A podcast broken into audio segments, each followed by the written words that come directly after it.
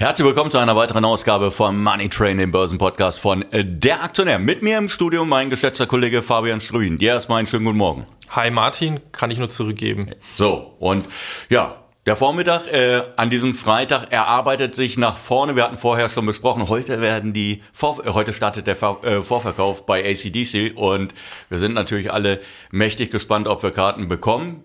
Wir werden allerdings nicht über das Konzert sprechen und was uns da erwartet, sondern wir sprechen über die Banken. Denn es gibt einige Bewegungen, gerade bei der Commerzbank, ein bisschen bei der Deutschen, aber auch bei der Deutschen Pfandbriefbank.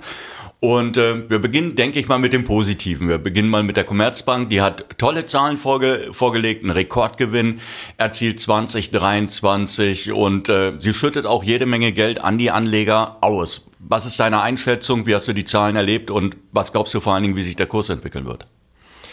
Ja, die positiven Zahlen gestern äh, haben für ein Kursfeuerwerk gesorgt. Die Aktie ist knapp 6% gestern aus dem Handel angegangen, konnte dann auch äh, damit die ähm, 50-Tage-Linie bei knapp 10,90 äh, Euro äh, überwinden. Heute im Intraday-Handel war die Aktie über 10 Euro, setzt jetzt aber wieder, wieder auf die 50-Tage-Linie zurück. Es war zwar, wie du gesagt hast, der äh, höchste Gewinn seit 15 Jahren und auch sogar ein Rekord. Allerdings waren diese 2,2 Milliarden Euro netto dann doch die Prognose des Vorstandes und auch was die Analysten erwartet hatten. Zwar 50 Prozent mehr als 2022, aber eigentlich keine positive Überraschung. Und auch die Nettozinserträge, darum geht es ja bei der Commerzbank als Institut, was sehr stark von den Leitzinsen, vom allgemeinen Zinsniveau am Kapitalmarkt abhängt. Da hat man mit 8,4 Milliarden ähm, knapp 2023 mehr als die Analysten erwartet hatten ähm, umgesetzt. Aber die Prognose jetzt für das laufende Jahr mit 7,9 Milliarden.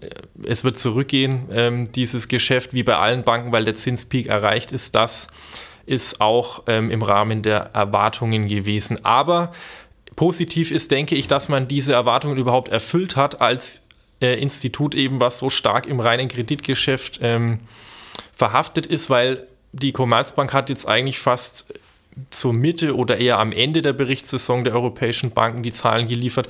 Und viele Konkurrenten, die davor dran waren, zum Beispiel auch die ING Group aus den Niederlanden, die jetzt ziemlich gut vergleichbar ist mit der Commerzbank, was das Geschäftsmodell angeht, die haben gepatzt, die Konkurrenten. Da ist der Zinsüberschuss letztes Jahr schon zurückgegangen. Die Prognose lag unter dem, was die Analysten dieses Jahr erwarten.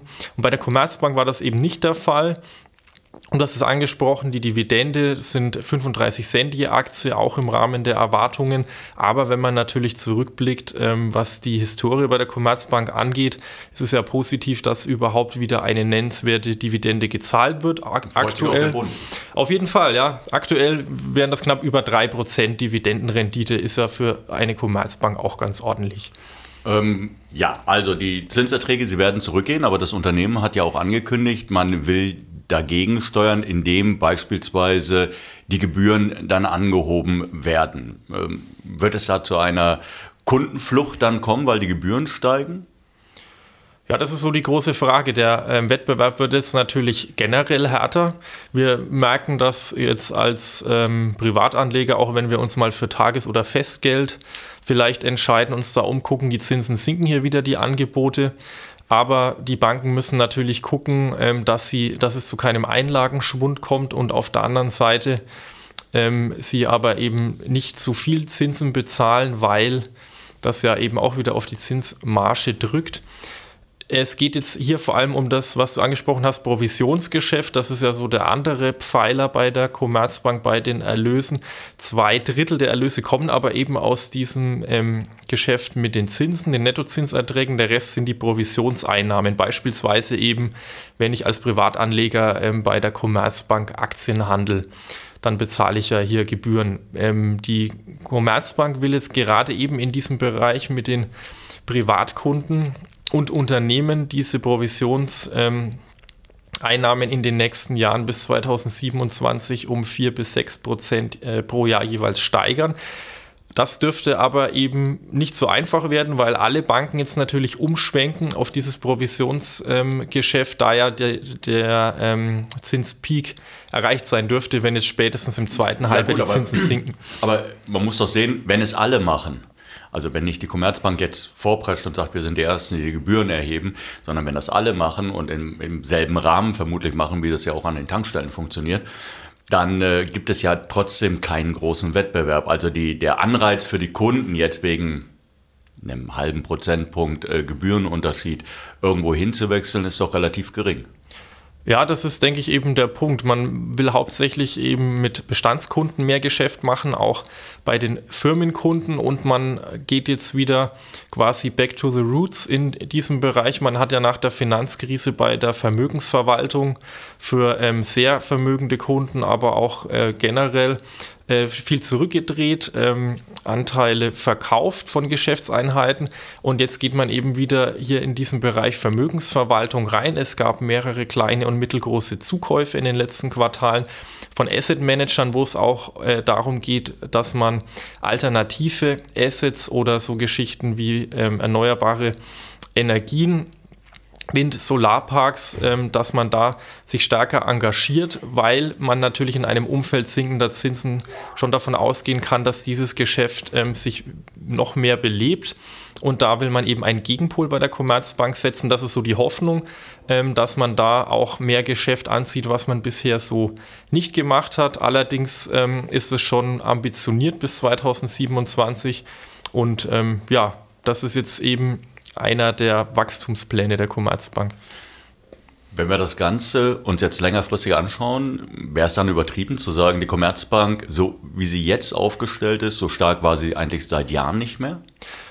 Das auf jeden Fall. Also nicht nur der ähm, Rekordgewinn zeigt das, sondern ein Thema war ja ganz lange auch, und das ist ja auch ähm, der Hauptgrund mit gewesen, neben der Gewinnschwäche für diese laufende, die ja dieses Jahr noch läuft, Umstrukturierung, Sanierung, dass man einfach zu ineffizient war. Die Kosten waren zu hoch, die Erträge zu gering. Das ist ja diese Kosten-Ertragsrelation bei Banken, wo man sich anschaut, wie viel Kosten, wie viel Aufwand benötigt eine Bank in Cent, um einen Euro Erlös zu erwirtschaften. Und das lag bei der Commerzbank dieses Verhältnis lange über dem Schnitt der europäischen Wettbewerber. Und jetzt hat man eben 61 Prozent oder eben 61 Cent je Euro im letzten Jahr erreicht. Das sind 8 Prozent weniger als im Vorjahr. Man ist jetzt auch hier eben unter dem Niveau beispielsweise der Deutschen Bank und ist hier deutlich effizienter unterwegs, was natürlich aber eben nicht nur aber auch an gedrückten Kosten liegt, sondern eben auch einfach an diesen deutlich höheren Erträgen durch die Zinswende. Ähm, gibt es Pläne der, des Bundes, äh, vielleicht weitere Anteile zu verkaufen?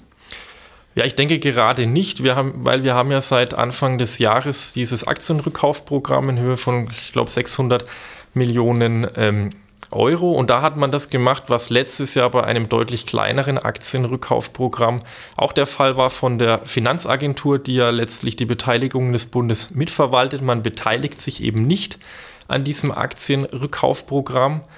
Und dadurch steigt eben leicht der Anteil des Bundes an der ja, Commerzbank. Ja, das macht ja jetzt aus Anlegersicht überhaupt gar keinen Sinn mehr, muss man ja langsam mal so sagen, denn es ist ja nicht die, es gehört ja nicht zum Geschäftsmodell äh, des Bundes, äh, Anteile an deutschen, äh, an deutschen Banken zu halten. Also ähm, ist absehbar, dass es hier irgendwann mal eine Verschiebung gibt, dass sie sagen, okay, jetzt können wir dann vielleicht auch mal unsere Anteile wieder äh, zurückgeben und in den Markt geben? Ja, wenn wir uns jetzt einfach nur den Kurs anschauen, und darum dürfte es ja auch gehen, dann wahrscheinlich nicht, weil ähm, der Bund ist, glaube ich, zu einem äh, Kurs eingestiegen, der deutlich über 20 Euro liegt. Es dürften 25 oder 26 Euro sein. Das heißt, man würde jetzt einen äh, einstelligen, denke ich, Milliardenverlust ähm, quasi einfahren als Bundesregierung, wenn man jetzt komplett hier aussteigt. Und ich glaube, in der aktuellen Situation ähm, ist es politisch natürlich auch schwierig und äh, das, das öffentlich dann zu erklären. Und da es jetzt scheinbar keine Notwendigkeit hier äh, gibt, auch aus strategischer Sicht, die Sanierung läuft ja sehr gut, wird man jetzt hier vielleicht auch äh, abwarten und einfach auf höhere Kurse hoffen, wie auch Privatanleger. Wie, wie, ja. wie alle Privatanleger, ja. Äh, genau. Ähm, was denkst du äh, auf Sicht von sechs Monaten, wie wird sich die Aktie entwickeln? Ja, es gibt durchaus positive Signale. Da wird es natürlich darauf ankommen, wie sich das mit den Ausschüttungen weiterentwickelt. Da gab es jetzt leider keine neue Ankündigung, ob beispielsweise im zweiten Halbjahr ein neues Aktienrückkaufprogramm kommt. Und äh, die andere Sache ist natürlich die, wie entwickelt sich generell, da kommen wir dann gleich dazu, die Gemengelage ähm, in der Bankenbranche mit dieser Krise bei US-Büroimmobilien. Aber die Commerzbank beispielsweise ist hier überhaupt gar nicht engagiert, ja, was ja sehr positiv ist. Man hat hier gar kein Exposure bei US-Büroimmobilien und ich glaube Gewerbeimmobilien auch nicht. Man hat 99 Prozent des Engagements bei Gewerbeimmobilien generell eben in Deutschland. Genau, anders als die Deutsche Pfandbriefbank, zu der wir jetzt kommen. Allerdings, äh, ja. Da jagt ja ein Tief das nächste. Gestern gab es wieder kräftig auf die Mütze. SP Global hat Außerdem noch äh, die Kreditwürdigkeit jetzt nur noch auf eine Stufe über Ramschniveau gesenkt. Das dürfte es auch zukünftig natürlich erheblich teurer machen, wenn die Pfandbriefbank mal äh, Kapital benötigt. Unabhängig jetzt davon, es werden ja vielleicht noch andere Folgen, Moody's, Fitch, die könnten ja ebenfalls oder dürften ebenfalls äh, das Ganze natürlich auch mit Argusaugen verfolgen. Wie groß sind die Probleme, die die Deutsche Pfandbriefbank hat? Ja, es sind auf jeden Fall große Probleme. So genau kann man das von außen ja nie sagen. Analysten und Experten ähm, sind sich aber schon äh, sicher, dass es hier größere Probleme gibt. Das kann man auch an den äh, dürren Zahlen, die die Pfandbriefbank jetzt äh, vor den Quartalszahlen Anfang März veröffentlicht hat, ablesen.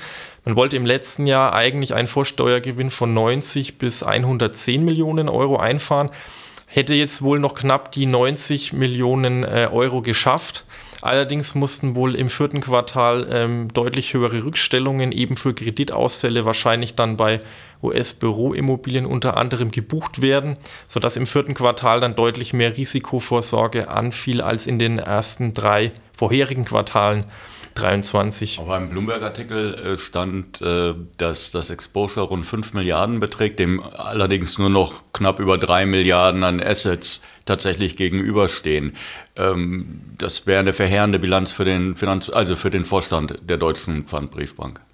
Ja, auf jeden Fall. Man hat in den letzten Jahren eben das Heil in den USA gesucht, weil das Geschäft dort Marschen stärker war als in Europa und insbesondere Deutschland. Ähm, dann kam natürlich das Problem äh, mit der Corona-Pandemie dazu, dass in den USA und ja auch weltweit viele Arbeitnehmer ins Homeoffice geschickt wurden. Das ist aber ein Trend, der sich ja dann wieder äh, umgekehrt hat. Das hatte man sich ein paar Monate angeschaut. Dann haben die Großbanken in den USA wieder angefangen und gesagt, nee, so wird das nicht, kommt mal alle wieder zurück. Also man hätte ja durchaus noch die Möglichkeit gehabt, aus der Nummer vielleicht mit einem blauen Auge rauszukommen.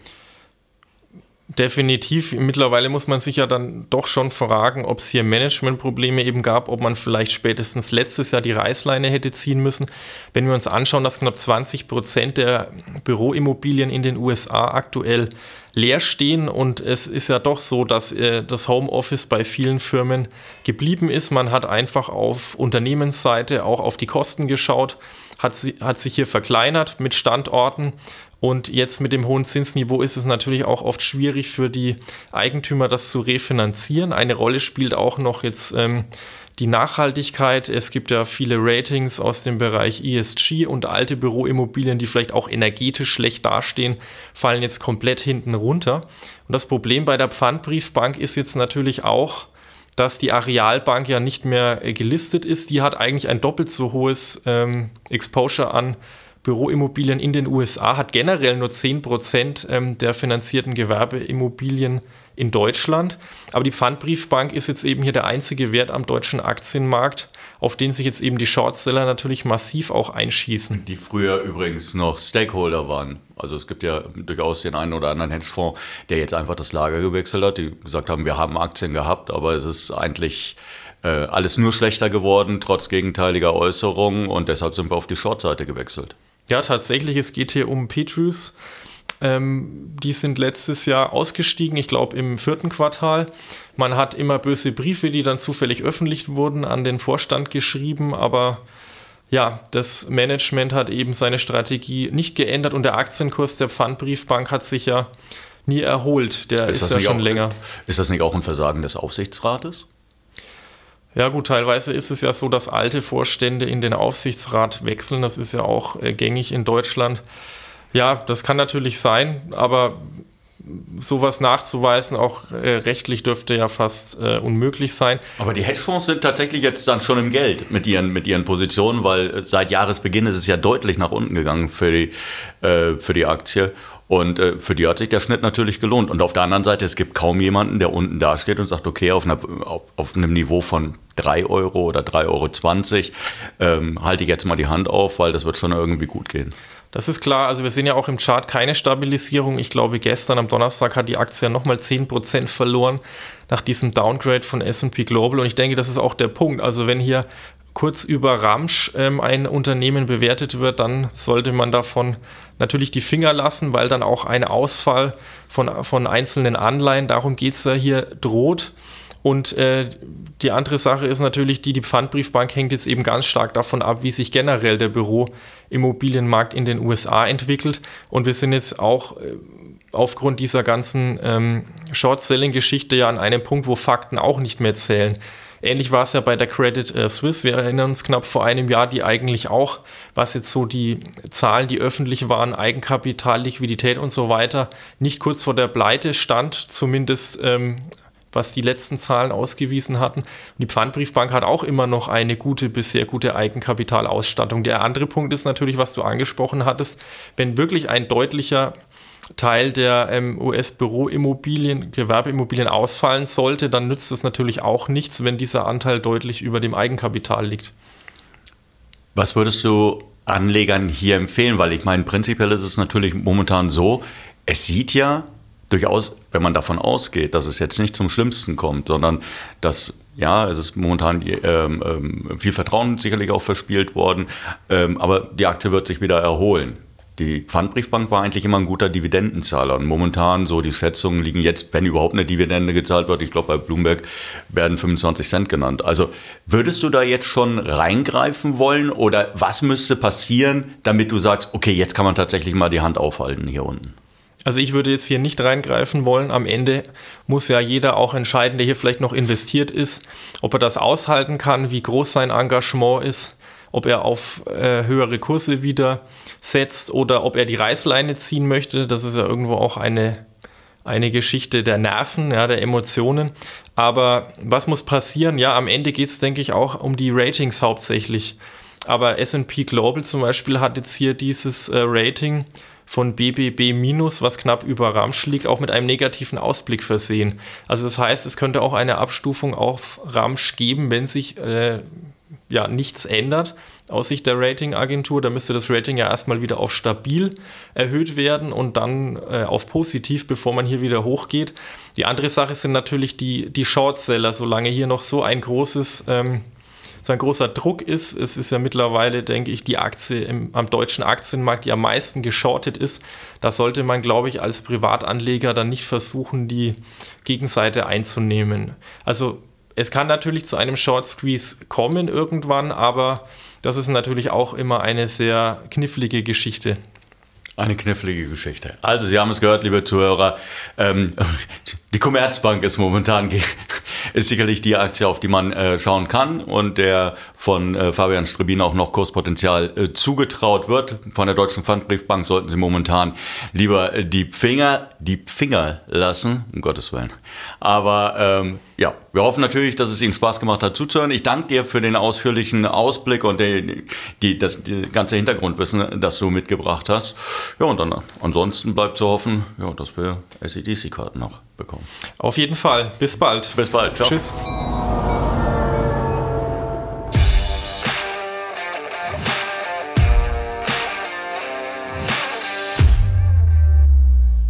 Die im Podcast besprochenen Aktien und Fonds stellen keine spezifischen Kauf- oder Anlageempfehlungen dar.